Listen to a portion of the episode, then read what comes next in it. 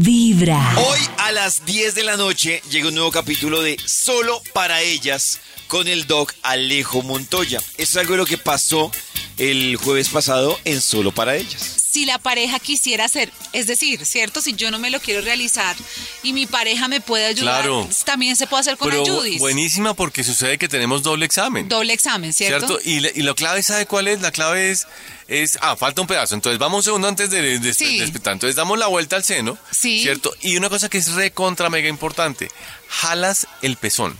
Ay, tú, Sí. como bomba, Sí, entonces jalas el pezón hacia arriba. como, como amarrando bombita. Claro, entonces coges el pezón, el pezón básicamente tiene dos partes. me dio como, uy. Uh, Oh. Tiene aureola y tiene pezón. Ay, sí. Y eso es una cosa que nadie hace. Es coger la aureola y jalar hacia arriba como si fuera una pequeña ¿Y ordeñadita. por qué, Doc? Porque sucede que los cánceres de seno tienden a producir secreciones, Ay, como agüita, como agüitas. como cuando una- el embarazo, que empiezan Sí. los primeros meses. Empiezan a haber agüitas raras y esas agüitas raras son signos de que algo está pasando.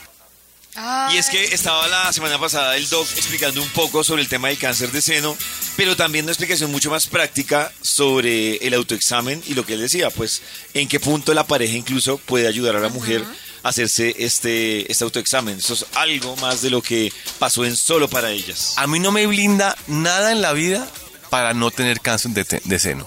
Entonces uno dice, no, lo que pasa es que yo tengo una vida sana, no, es que yo no fumo, no, es que yo hago ejercicio, no, es que yo soy perfecta. No, sucede que a las personas perfectas, imperfectas, no tan perfectas, les puede dar cáncer de seno. Todas las mujeres tienen riesgo de tener cáncer de seno y eso es importante, porque uno piensa que por tener una vida sana está blindando y eso no pasa. Entonces lo primero que tenemos que tener en cuenta es cuando todos los, a ver, ustedes tienen dos glándulas mamarias, ¿cierto? Esas glándulas mamarias se llaman, sen- se llaman glándulas mamarias, el Sí. seno es lo del centro, ¿no? Ok. Partamos de ahí. La glándula mamaria es como una lágrima que comienza desde la, desde la axila hasta, hasta el esternón, Hasta el esternón. ¿cierto?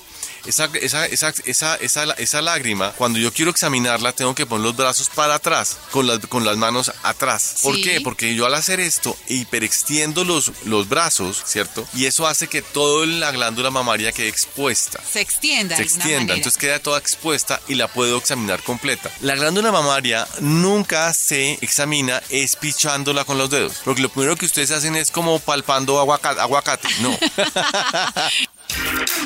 Ah, una explicación importante. ¿Ustedes se hacen, acostumbran a hacerse ese examen? Ay, o- no. Pues yo lo que hago es visualizar, que es como que dice que es muy importante como mirarse y si hay cosas raras o cosas así. Pero el- pe- en el tema de palpar, Karencita. Ah, sí, también sí. Ah, Sí. Karencita sí.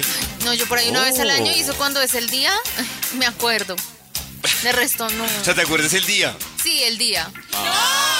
Hoy a las 10 de la noche, un nuevo capítulo de Solo para ellas. Cada mañana tu corazón empieza a vibrar con Vibra en las mañanas.